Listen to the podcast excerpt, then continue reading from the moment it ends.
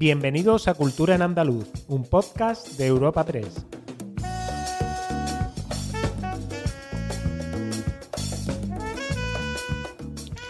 Os damos la bienvenida a una nueva entrega de Cultura en Andaluz, el podcast de Europa Press Andalucía, en el que cada semana os ofrecemos las novedades culturales más destacadas. Soy Esther Falero y me acompaña mi, amiga, compañera, colega Ana Tatay. ¿Qué tal, Ana? Hola, Esther, ¿qué tal? ¿Cómo estamos esta semanita? ¿Qué cositas traemos? Bueno, pues nuestro podcast de esta semana está marcado por los Latin Grammy, que ya después de hablar semanas y semanas de ellos, se celebran finalmente el jueves 16 de noviembre en el Palacio de Y Exposiciones de Sevilla.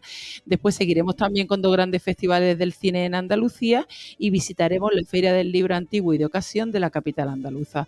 Por último, daremos a conocer las primeras confirmaciones de algunos festivales de música, tú sabes que somos muy festivales eh, nos encanta. Eh, que se celebrarán en nuestra comunidad en primavera y en verano.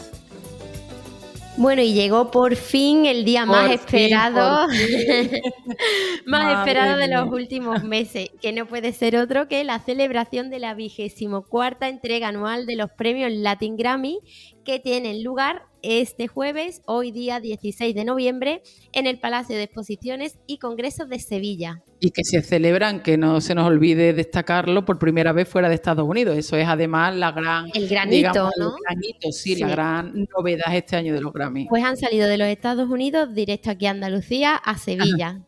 Tenemos la ciudad revolucionada. Revolucionada y llena. Y, llena de arte. Este día, además, coincide, como ya hemos recordado en otros podcasts, con la celebración del Día Internacional del Flamenco, que fue declarado Patrimonio Inmaterial de la Humanidad por la UNESCO en 2010. Este género está teniendo mucho protagonismo en la celebración de, los Grammy Latinos y va a abrir la premier de estos premios artista, las artistas colombianas Shakira y Carol G se encuentran entre las favoritas de unos Latin Grammy con varias nominaciones de españoles, como no puede ser de otra manera, entre los que se encuentran Rosalía, Pablo Alborán, Manuel Carrasco, Quevedo, Arde Bogotá, Vanessa Martín y nuestro querido Alejandro Sanz que se llevará otro Grammy para completar su amplia piscina de Grammys. Tendrá una habitación dedicada. Una habitación dedicada. Eh, aunque no es ninguno de ellos el que más nominaciones tiene, eh, es el compositor, productor e ingeniero mexicano radicado en Estados Unidos, Edgar Barrera, que lidera la lista con 13 nominaciones, ni más ni menos, e incluida entre ellas la de compositor del año. Eh, la actriz Paz Vega, de aquí nuestra, nuestra Paz Vega, anfitriona, anfitriona va a presentar la gala junto a Dana Paola, Sebastián Yatra y Roselín Sánchez y destacaba eh, la actriz que Andalucía y su cultura van a estar muy presentes en esta ceremonia. Para mí es un orgullo tremendo, es muy emocionante, pues eso, pensar que, los ojos del mundo están puestos en, esta ciudad. Y la verdad que pues eso, es, un momento hermoso y claro que va a haber guiños a, Sevilla, Andalucía, toda Andalucía y su cultura van a estar muy presentes en esta gala y, la verdad que es, es muy lindo, ¿no? Em, sentir esto y formar parte de, este momento histórico como os hemos dicho, la ciudad está ya revolucionada, no, no todo se va, no todo está concentrado en este jueves. Llevamos días, bueno, llevamos meses con los Grammy, pero llevamos días a tope. Esta semana ha estado inmersa la, la, ciudad con actos organizados por la propia academia y otros como los conciertos que se están celebrando en la Plaza de España a cargo de Universal Music, que ha escogido ya las actuaciones de Lola Índigo, Pablo López o Morat. Eh, mientras los actos, digamos, los, oficiales, ¿no? Los, organizados por la propia Academia de la Música Latina, comenzaron el pasado viernes en el Conservatorio Profesional de Música Francisco Guerrero, de aquí de la capital, con el evento Latin Grammy in the School, en el que participó la artista italiana Laura Pausini, que además este miércoles recibía el reconocimiento como Persona del Año por la Academia Latina de la Grabación. Escuchamos a la italiana durante la rueda de prensa previa a este gran día.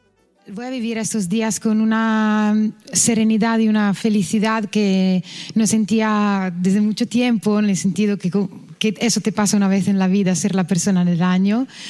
Eh, desde aquel entonces hasta hoy he hablado muchos idiomas, pero sobre todo he hablado en español e incluso he soñado en español, que es el momento en el que me di cuenta que finalmente ese era también no mi segundo idioma, sino mi otro idioma.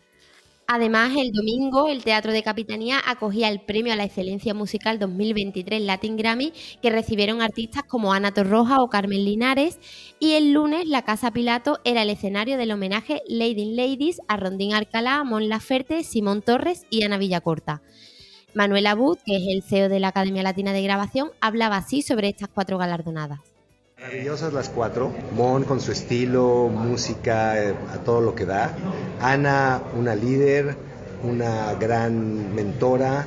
Simón, una chica con todo el empuje, productora maravillosa. Y Rondine, una feroz representante de sus artistas. Bueno, pues la semana próxima os traeremos aquí a, Cultura en Andaluz todos los detalles de la noche más importante de la música latina de la mano de Esther. Allí, que allí estaré, allí estaré, ya os, ya os, contaré a ver cómo va todo. Y además en esta gala recordar que no se nos olvide que el actor, director y empresario Antonio Bandera va a recibir el premio de la presidencia 2023. Así que ya nos contarás, Esther. Sí, ya os contaré con todo lujo de detalle. A ver qué, en fin. A ver qué se cuece por fin. que nunca hemos, celebrado aquí, hemos celebrado Goya, como los en TV, pero nunca hemos celebrado los Grammy, así que a ver qué... A ver para la noche. Sí, supongo que interesante será. Hombre, cuanto menos. Bueno, pues ahora nos vamos de Sevilla, dejamos Sevilla y nos vamos hasta Almería, que desde este viernes y hasta el 26 de noviembre acoge la vigésimo segunda edición del Festival Internacional de Cine, el denominado como FICAL. Eh, Sabes que el FICAL es el es un festival que lleva concursos, es el único festival eh, que lleva concursos los tres grandes formatos de pantalla, que son los largos, cortos y las series. Así que como, bueno, como curiosidad. Eh, esta gran cita del cine almeriense ofrecerá al público más de 100 actividades relacionadas con, el, bueno, con el séptimo arte, tanto en las principales sedes de la capital como eh, en algunos municipios de la, de la provincia. Eso también está bien, ¿no? Que salga un poco de, la capital, ¿no? Que, los festivales, ¿eh? No se puede concentrar todo, que el mundo rural también existe. Claro hay que reivindicarlo. Eh, con esta edición, eh, FICAL busca realzar el protagonismo de las series de televisión, por lo que ha incluido un homenaje a una producción televisiva que ha dejado huella en los espectadores. Este año el premio ha recaído en la que se avecina y además hay un premio a la producción que se haya rodado en la provincia que se lo lleva, en este caso, entre tierras. Eh, y como todo en como, en todo gran festival, no pueden faltar los artistas homenajeados. nos da todo lujo de detalle el presidente de la Diputación almeriense Javier Aureliano García. Los premios Almería Tierra de Cine 2023 serán para los grandes intérpretes Natalie Poza y Álvaro Morte. Y como novedad tendremos dos premios de honor especiales para José Mota y el actor internacional William Levy. Por supuesto, muchas sorpresas más. FICAL 2023 volverá a despertar en todos nosotros la pasión por el séptimo arte en una tierra de cine, el mejor plato natural del mundo, donde los sueños se hacen realidad proyectados en pantalla grande. Os esperamos. unos festivales de cine que empiezan y otros que, se acaban, como es el caso del Festival Iberoamericano de Huelva, que este sábado despide su cuadragésima novena edición, en la que se han proyectado más de un centenar de títulos. Eh, la gala inaugural que se celebró el pasado viernes estuvo muy marcada por el talento andaluz. Ana Morgade fue la encargada de, conducir la noche, ¿no? Y que contó con las actuaciones de Raúl Rodríguez y Martirio, que no te lo pierdas, Esther, interpretó una versión de Volver. Me la imagino con la voz de Martirio, que es impresionante. Que ser impresionante. Sería súper emocionante. En esta gala inaugural también se proyectó el documental Sembrando Sueños de Alfonso Sánchez, del que ya hemos hablado aquí en Cultura en Andaluz, que recordamos que es un homenaje a la obra de los hermanos Álvarez Quintero. Además, en esta ceremonia de apertura, la actriz Natalia de Molina recogió visiblemente emocionada el premio Luz de manos de su hermana Celia. La escuchamos. Todos mis trabajos me han costado sudor y lágrimas. De esto mi madre puede dar fe. He tenido que luchar contra mí misma para poder deconstruirme e intentar desaparecer y contra la normatividad en general, contra lo académico incluso. Créeme si os digo que no es fácil, especialmente si eres una mujer y joven. Pero es el camino que me nace, no sé hacerlo de otra manera. Me gusta lo desconocido, me atrapa el misterio, quiero abrazar el riesgo porque sé que eso es lo que romperá barreras y le dejará el camino más justo a las que vengan detrás. Y a Huelva no se le acaba la mecha cinematográfica, Esther, con el fin de, este festival, y es que la capital va a coger el próximo 3 de febrero de ya 2024 la tercera edición de los premios Carmen del Cine Andaluz, que los organiza la Academia de Cine de Andalucía. Y que Ana recuerda que el año pasado se celebraron en Almería. Ahora que hemos hablado de Almería y del FICAL, el año pasado estos premios se celebraron en Almería. En, Almería, sí, pues este año le toca el turno. las dos protagonistas, tanto de los rodajes como de festivales. Pues este año ya vemos, le toca, le toca el turno a, a Huelva, ya, ya contaremos conforme se acerque. Del cine pasamos ahora a la literatura, ya que tras una edición histórica de la Feria del Libro de Sevilla, que se acaba de, cerrar eh, y que ha superado en público y ventas a la de 2022, la capital andaluza coge a partir del 17 de noviembre la Feria del Libro Antiguo y de Ocasión. Esta feria, este evento arranca un día antes con el pregón del escritor y crítico Juan Manuel Bonet. En esta edición 2023, que se prolongará hasta el 9 de diciembre y que tendrá como siempre lugar en la Plaza Nueva, eh, que es donde se celebra también la Feria del Libro. Sí. Eh, ahora, en, octubre se ha celebrado, no, perdón, en noviembre. Sí, la, semana pasada, ¿no? Hablamos de ella, sí. Habrá más de una veintena de expositores y una importante programación de actividades paralelas. Además, bueno, como curiosidad, porque me parece bastante emotivo, el cartel de este año está dedicado a la memoria de Rebeca Bufana, que es una californiana, bueno, era porque murió en 2022, eh, de origen italiano que, y que fue durante 33 años propietaria de la, de la librería Trueque. Ah, pues sí, es muy emotivo. y le da un sentido, ¿no? También al cartel totalmente. Nos da más detalles de esta cita José Manuel Quesada, director de la feria. Este año celebramos la 46 Feria del Libro Antiguo y de Ocasión y como en ediciones eh, anteriores en la Plaza Nueva. El, pregón lo dará Juan Manuel Bonet en el Círculo Mercantil Calle Sierpe el jueves 16 a las 8 también, como en ediciones anteriores, hemos publicado un libro junto a la editorial Universidad de Sevilla sobre temas sevillanos. El libro es de Manuel Chávez Rey, padre de Manuel Chávez Nogales, y va sobre la historia de Sevilla y se titula Apuntes Sevillanos del Natural. No, de verdad, no os debéis perder esta feria porque se encuentran verdaderas joyas literarias a buen precio. Eh, además tiene un horario amplísimo, es decir, no tienes excusa para no ir. y bueno, la Navidad está a la vuelta de la esquina, si te ha podido quedar algún regalito sin comprar de la feria en la feria del libro, pues ahora Hombre, en la feria del libro de ocasión. Y un libro siempre es un buen regalo, desde luego. Eso está claro, incuestionable como regalo. Pues como ha adelantado antes Ter, aquí en Cultura en Andaluz somos muy de festivales. Muy de festivales. Y ya nos van llegando, aunque todavía queda, pero ya nos van llegando noticias sobre las primeras confirmaciones para algunos de ellos. Así, Amaral, La Oreja de Van Gogh, Dani Fernández y Raiden van a formar parte del cartel de la séptima edición del Cultura Fest, que se celebra en Almería entre el 15 y el 18 de agosto de 2024. Este festival de música indie, este año, o sea, para, la edición esta de 2024, ha ampliado el recinto y agotó en pocas horas la campaña inicial de abono, o sea que la gente está entregadísima con el, con el Cultura Fest. Amaral, que va a este festival almeriense, también se, podrá ver en el Intelestelar, aquí en Sevilla, que se celebra en mayo, y también es cabeza de cartel de la tercera edición del Fulanita Fest 2024, que es un evento que se celebra en el marco del Mare Nostrum Girola de Málaga, que pretende visibilizar al colectivo LGTB en femenino.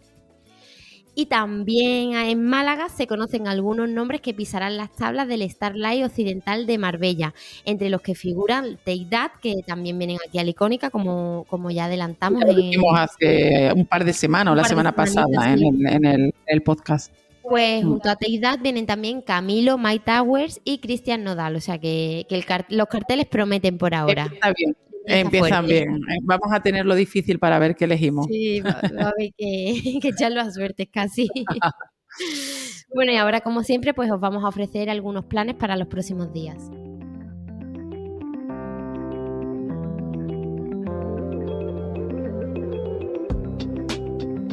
Agenda semanal de Cultura en Andaluz.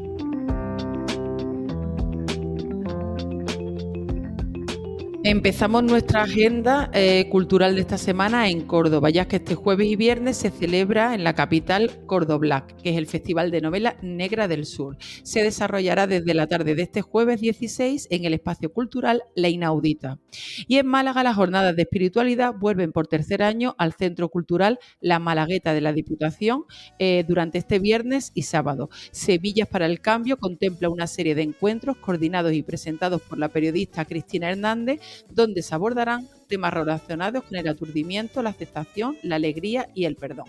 Bueno, pues como tiene que haber un poquito de todo en la agenda, Eh, nos vamos ahora hasta Cádiz, concretamente al municipio gaditano del Bosque, que revivirá del 17 al 19 de noviembre este, en este mes su resistencia ante las tropas de Napoleón en 1810 con la tradicional recreación histórica de este momento que tiene por lema Invasores, la tierra es nuestra.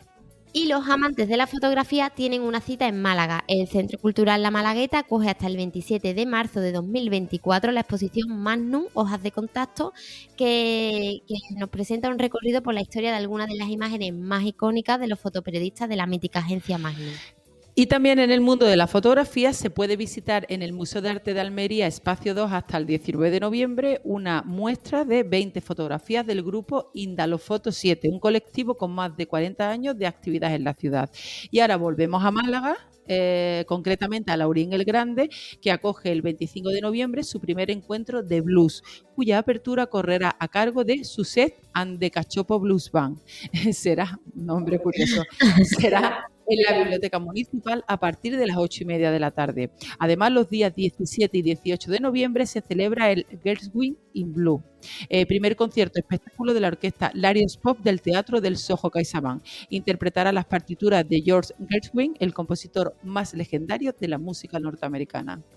Y seguimos con más conciertos. La superestrella del post latino, Natalia Jiménez, visita el jueves 23 de noviembre el Cartuja Center Site de Sevilla con su gira Antología 20 años Tour, mientras que el sábado 25 llega al Palacio de Deporte de Granada Vanessa Martín.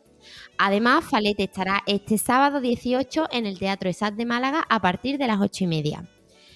De nuevo en Sevilla, ya para cerrar, Antonio Orozco actuará este viernes 17 en la Plaza de España a las 9 en un espectáculo que cierra los conciertos Santa Lucía Universal Music Week de los que hemos estado hablando antes, que se están celebrando en el marco de la semana Latin Grammy.